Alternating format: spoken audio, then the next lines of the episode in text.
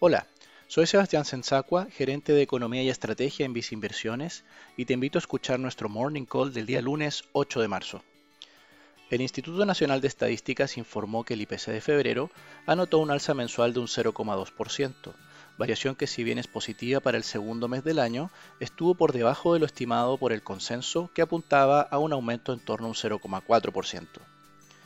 En este sentido, la inflación acumula en lo que va del 2021 un 0,9%, mientras que en 12 meses consigna un alza de 2,8%.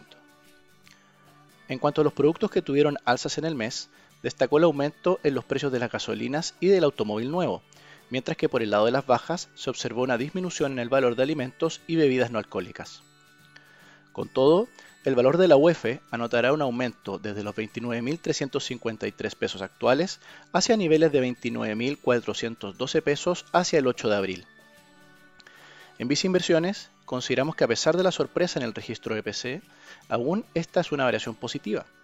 Al mismo tiempo, las perspectivas aún apuntan a registros altos de inflación mensual en el corto plazo, por lo que mantenemos nuestra recomendación en renta fija local de favorecer bonos en UF en un portafolio que combina distintos tipos de activos financieros. Así, destacamos nuestro fondo Vice Estrategia más conservadora para un perfil de inversionista balanceado, mientras que en el caso de un perfil muy conservador, recomendamos la combinación de fondos mutuos Vice Renta UF, Vice Renta Pesos y Vice Renta Largo Plazo.